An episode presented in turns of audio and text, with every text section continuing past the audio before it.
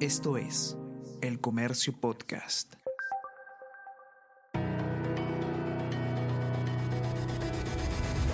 Salud Conciencia con Bruno Ortiz.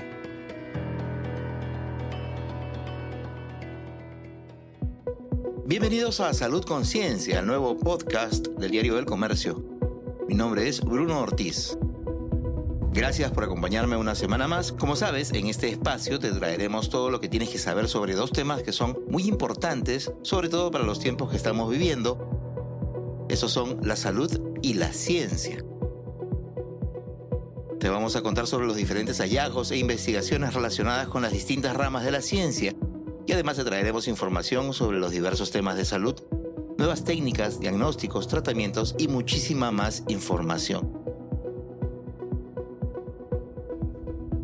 Entonces, sin darle más vueltas, aquí comienza un nuevo episodio de Salud Conciencia.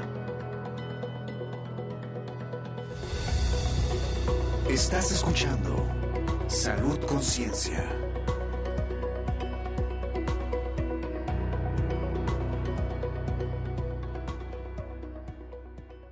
Si tienes un perrito en casa o te gustan los animales, seguramente esta noticia te va a interesar. Lo que tienes que saber.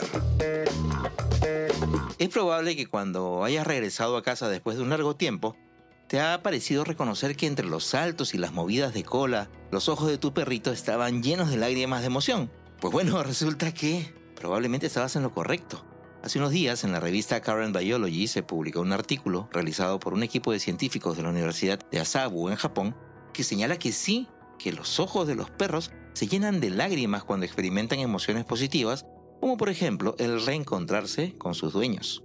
Todo esto podría estar relacionado, según el estudio, con la oxitocina, que es conocida como la hormona del amor. Ya algunas observaciones previas habían determinado que tanto los perros como sus dueños liberan esa hormona durante sus interacciones. Y sí, según el estudio, los resultados sugieren que la producción de lágrimas de los perros ayuda a forjar conexiones más fuertes entre las personas y estos animales. Entonces, la próxima vez que regreses a casa, después de una larga ausencia y veas lagrimitas en los ojos de tu perrito, ya sabes de qué se trata.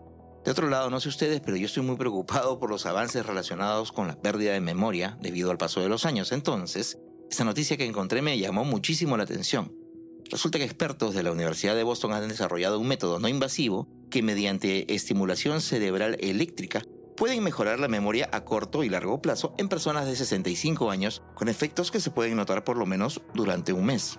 Este estudio, publicado en Nature Neuroscience, se realizó en 150 personas de entre 65 y 88 años. Ellos se tuvieron que colocar un gorrito lleno de electrodos que suministraba corriente eléctrica por 20 minutos en una sesión durante 4 días. ¿Y cómo hicieron para saber si funcionaba o no? Los voluntarios recibían esas sesiones en las que escuchaban y recordaban cinco listas de 20 palabras mientras los investigadores dirigían la terapia a dos regiones cerebrales concretas. Por un lado, el lóbulo parietal inferior, que se trataba con una frecuencia de 4 Hz, y el córtex prefrontal dorsolateral a 60 Hz. La estimulación del lóbulo parietal inferior mejoró el recuerdo de las palabras del final de la lista, lo que indica un almacenamiento en la memoria de trabajo, mientras que la estimulación del córtex prefrontal dorsolateral hizo recordar mejor las palabras del principio, lo que refleja el almacenamiento a largo plazo. Por supuesto, aún son necesarias más investigaciones y pruebas para establecer si los efectos observados se prolongan durante más de un mes, según indicaron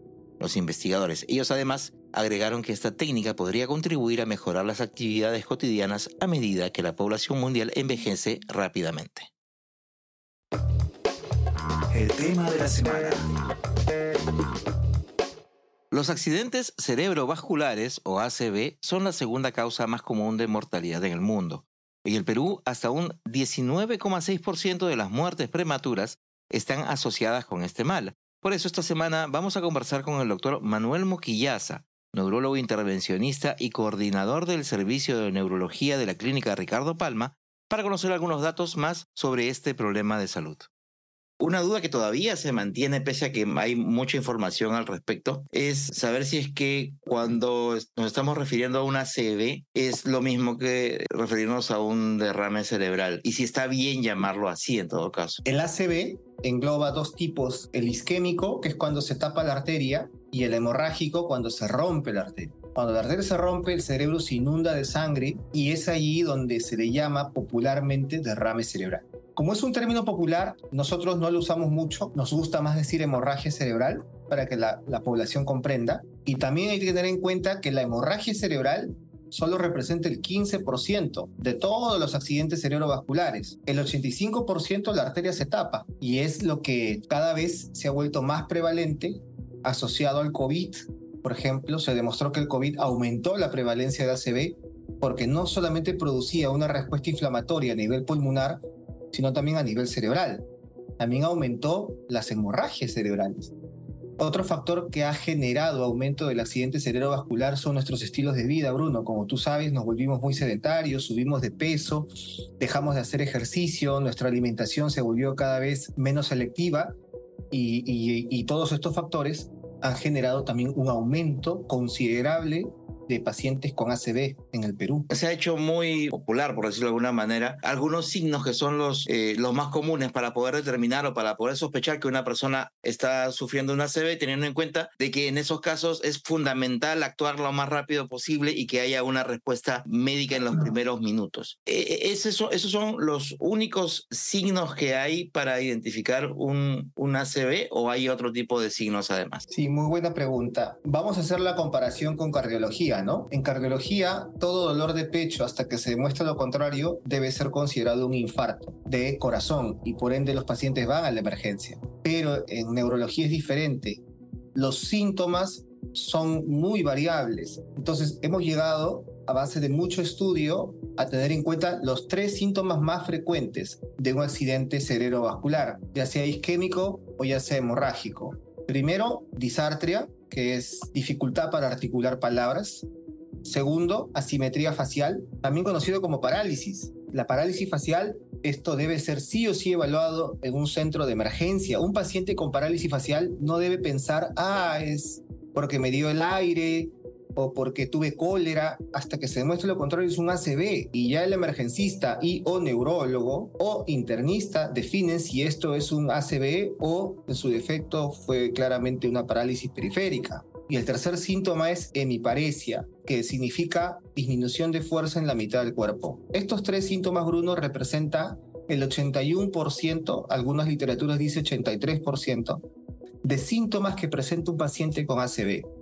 En Estados Unidos se ha hecho mucha difusión de estos tres síntomas y han formado la escala que se llama la escala de Cincinnati y nosotros en la clínica Ricardo Palma lo tenemos en nuestras pantallas, en nuestros flyers que pasan todo el día, todos los días, 24/7 porque como bien decías, es importante, el ACV es tiempo dependiente, por minuto mueren 2 millones de neuronas, 2 millones de neuronas. No es lo mismo tratar un paciente con una hora de evolución que tratarlo con 10 horas o tratarlo con 14 horas.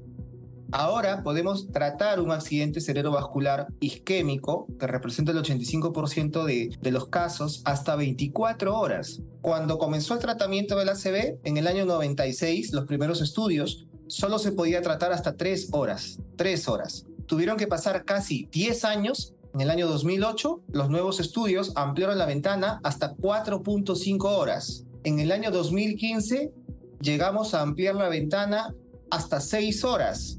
Y finalmente en el año 2018 para adelante, hemos logrado ampliar la ventana hasta 24 horas. O sea, se demuestra resultados positivos hasta las 24 horas, pero eso no significa que vamos a esperar 24 horas para tratar un paciente. Obviamente, mientras más pronto los resultados el pronóstico, la independencia funcional es mucho mejor. Hay también pacientes que, si bien pueden tener como consecuencia de haber sufrido un ACV, quedar con algún tipo de, parálisis, hay otro tipo de pacientes que quedan con otro tipo de secuelas, como por ejemplo ataques como si fuera epilepsia o algo por el estilo, ¿verdad? Sí, existe epilepsia vascular. ¿Qué significa? Que hay una lesión cerebral que generalmente puede ser a nivel temporal que es el lóbulo cerebral más epileptogénico y el paciente puede generar descargas epileptiformes. También existe demencia vascular, o sea, el paciente que sufre un infarto cerebral durante los cinco años siguientes, un 7 a 8% va a ser demencia o al menos va a tener deterioro cognitivo que se manifiesta en el famoso paciente, doctor, vengo porque olvido las cosas y cada vez es más frecuente. Y le hacemos estudios eh, no invasivos y vemos que hay varios microinfartos. Le hacemos estudios ecográficos cerebrales y vemos que tiene arteriosclerosis, que es endurecimiento de las arterias. La hemorragia cerebral o el famoso derrame per se, incluso genera más demencia que la isquemia, que el infarto, porque la lesión es más exuberante, es más catastrófica y podemos llegar incluso hasta un 8% de pacientes con demencia en el transcurso de los 5 años después de un accidente cerebrovascular. Ahora, un, paciente que haya sufrido una ACV va a tener cualquiera de estos tres tipos de, de consecuencias o incluso puede tenerlas de manera combinada. Es tiempo dependiente, ¿no? Porque por ejemplo, un infarto cerebral o una hemorragia cerebral, mientras más grande es, tiende a dejar más secuelas, ya sea físicas, donde el paciente lo lleva a usar desde lo que es un bastón, muleta, silla de rueda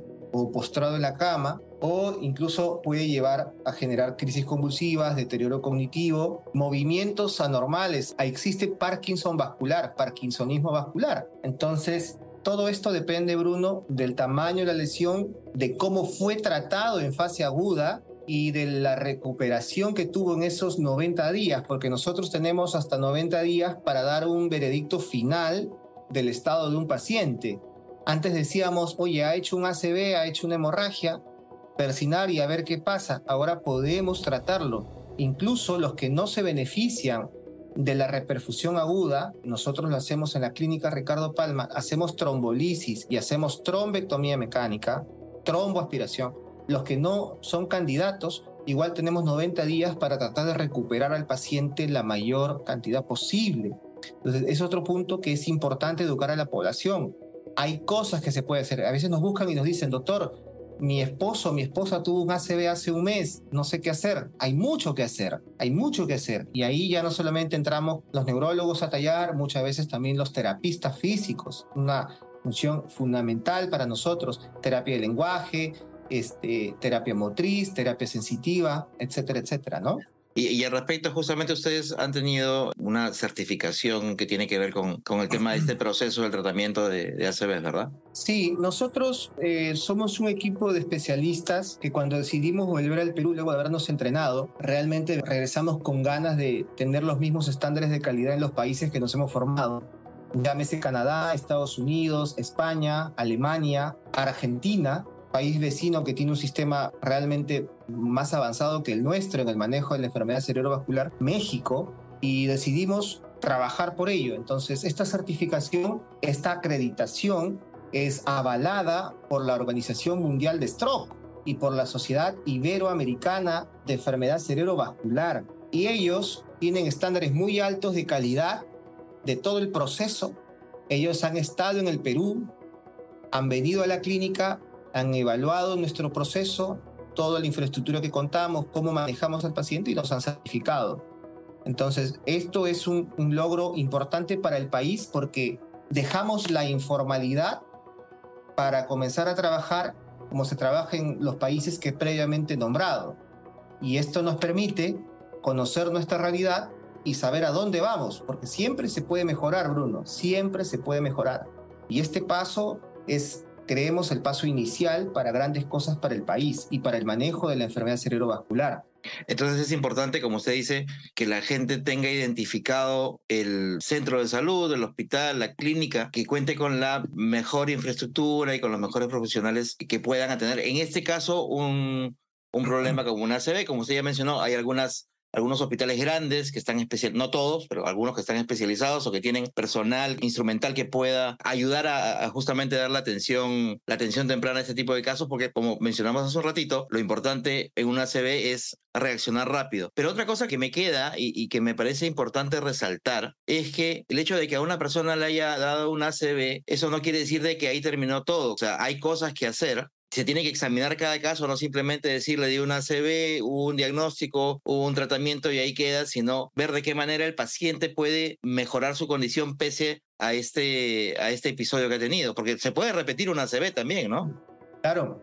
Mira, hablando de lo, que es eh, la primera fase de tu pregunta en el tema de certificación, solo hay tres centros en el Perú certificados. Imagínate, somos 30 millones de peruanos. Hay un solo centro en MINSA, que es el Instituto de Ciencias Neurológicas. Hay un solo centro de salud en todo el Perú que es el Hospital Revaliati, y hay una sola clínica o centro privado en todo el Perú, que es la clínica Ricardo Palma. Y esto es importante que la población sepa, Bruno, y nosotros lo dividimos en estos tres ámbitos para que la población esté enterada a dónde acudir en primera instancia, ¿no?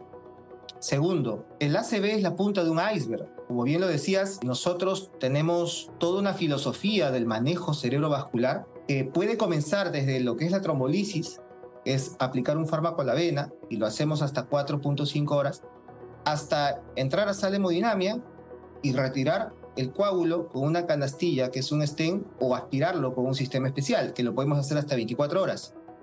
Pero si este grupo de pacientes no llega a beneficiarse de estos tratamientos, porque vamos a decir, llegó fuera de ventana, llegó con 48 horas, 72 horas, igual deben de acudir a los centros previamente descritos, porque tenemos 90 días para intentar recuperar al paciente. No es lo mismo que llegue un paciente con una semana de tener un ACV aquel que llega con dos meses. Entonces, esto es importante que la población sepa. Ahora existe el país médicos altamente entrenados en patología cerebrovascular. Antes que no había. Esta historia han venido de nuestros maestros de menos a más y ahora se refleja con certificaciones internacionales que nos permite, como comentaba, tener claro a dónde vamos, dónde estamos y a dónde queremos ir, y siempre por el beneficio de nuestros pacientes.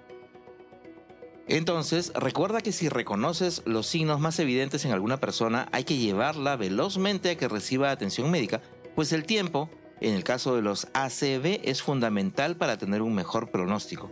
Además, debemos recordar que existen factores para ayudar a prevenir los ACV, y los principales están relacionados con el cambio de hábitos.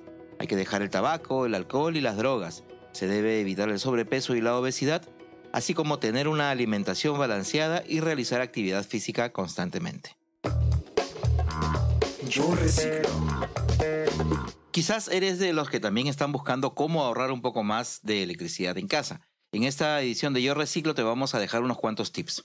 Aprovecha lo más que puedas la luz del sol. Siempre que la distribución y la ubicación de tu casa lo permita, trata de aprovechar esa fuente inagotable de iluminación. Las mesas de trabajo o tus zonas de lectura deberías ubicarlas cerca a las ventanas. Colocar espejos para que rebote la luz también es una buena alternativa. Fíjate que todos tus electrodomésticos cumplan con eficiencia energética de clase A. Suelen ser más caros, pero a la larga se ahorra más luz. Pero no solo eso hace falta, sino también hacer buen uso de los electrodomésticos usar ollas y sartenes con el diámetro adecuado para que no se derroche el calor cuando se pone el fuego, por ejemplo, o tener el congelador siempre con una temperatura interior de entre 3 y 7 grados centígrados. Más allá de todos los mitos, se tiene que apagar la luz al salir de una habitación y procurar desconectar los equipos que no se estén usando, pues dejarlos en stand-by igual genera un consumo de energía. Mientras menos equipos enchufados, mejor. Y hay que utilizar focos ahorradores o focos LED en lugar de las bombillas tradicionales o incandescentes. Eso hará que tu presupuesto baje sin afectar tu iluminación. El retrato. Esta semana tenemos un personaje que es muy importante no solamente para la ciencia peruana, sino para la mundial. Su nombre, especialmente para los que ya superamos la base 4, puede sonarnos muy familiar, pero por las razones equivocadas. En nuestro portarretrato de esta semana tenemos a Pedro Paulet. Sí, a Pedro Paulet. Ese, ese nombre y esa tonada que a muchos se nos grabó a fuego, sobre todo eh, en los 90, ¿verdad? ¿Se acuerdan? Porque formaba parte de un aviso publicitario de muy alta rotación en los noticieros televisivos. Formaba parte pues de una promoción que se hacía a una academia militarizada. Entonces muchos pensaban, pensábamos, que Pedro Paulet era un personaje ligado a la milicia, pero nada más lejano de la realidad. Pedro Eleodoro Paulet Mostajo nació en Arequipa el 2 de julio de 1874. Desde muy pequeño, Paulet había mostrado interés por diversos temas, pero en particular con aquellos relacionados con volar. Era un ávido lector de las obras de Julio Verne, en particular de De la Tierra a la Luna y de Alrededor de la Luna. Así como aficionado a los fuegos artificiales, sobre todo por su infancia vivida en plena guerra con Chile, en donde la pólvora era charla de todos los días. Paulette desde chico mostró su habilidad para fabricar fuegos artificiales. Ingresó a la Universidad de San Agustín en Arequipa, pero a los 21 años, en 1895, se fue a estudiar arquitectura a Francia. Dos años después, por su afición a la astronomía, fue integrado a la Sociedad Astronómica Francesa y además se ganaba la vida como periodista. Entonces tenemos que Paulette era eh, arquitecto, astrónomo y periodista hasta ese momento. En 1898 fue admitido por el Instituto de Química Aplicada de la Sorbona y al año siguiente representó al Perú en la Exposición Universal. En 1901 se integró a la Sociedad Química de París. A todo lo que ya hemos visto, entonces tenemos que sumarle además su afición por la química. Y Paulette lamentablemente no publicó sus innovaciones, no las patentó. Fue en algunas entrevistas y en una carta que le escribió al diario El Comercio en 1927 que la opinión pública pudo saber que un peruano había creado los inventos que se adelantaron a su época, como el motor de pulsos, que es el que actualmente la NASA considera como el motor del futuro. Este fue ideado por Paulette para utilizarse sin necesidad de oxígeno y con tetraóxido de nitrógeno, el mismo combustible que utilizaron la sonda Juno y el satélite peruano para ir al espacio. Además, Paulette tenía diseñada en 1902 la nave precursora de los aviones más modernos, un avión sin hélice, que también fue referenciada en la carta que les mencionaba hace un ratito de 1927. Pero como lamentablemente sigue pasando, Paulette no logró conseguir los fondos para ahondar en sus experimentos, no fue comprendido ni valorado por su país porque tuvo que abandonar sus investigaciones. Pedro Paulette murió el 30 de enero de 1945 en Buenos Aires mientras se desempeñaba como consejero comercial de la Embajada de Perú en la Argentina. A través de la Resolución Suprema 329-93 PCM, cada 2 de julio se celebra en el Perú el Día de la Ciencia y la Tecnología en reconocimiento al legado del peruano ilustre Pedro Paulet Mostajo. Glosario médico. Trombo o trombosis. Así es como se suele abreviar a la trombosis venosa profunda, una grave afección que no se suele diagnosticar con frecuencia, pero que se puede prevenir. La trombosis venosa profunda se presenta cuando se forma un coágulo de sangre en una vena profunda. Estos coágulos por lo general se forman en la parte inferior de las piernas, los muslos o la pelvis, pero también pueden aparecer en el brazo.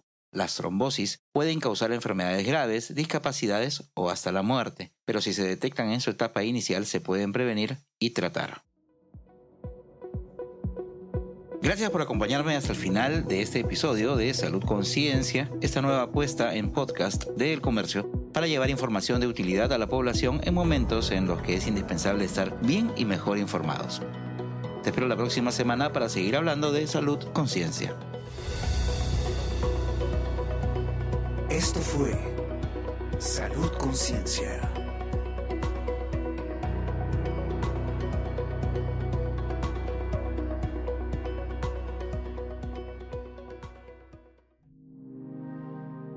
Comercio Podcast.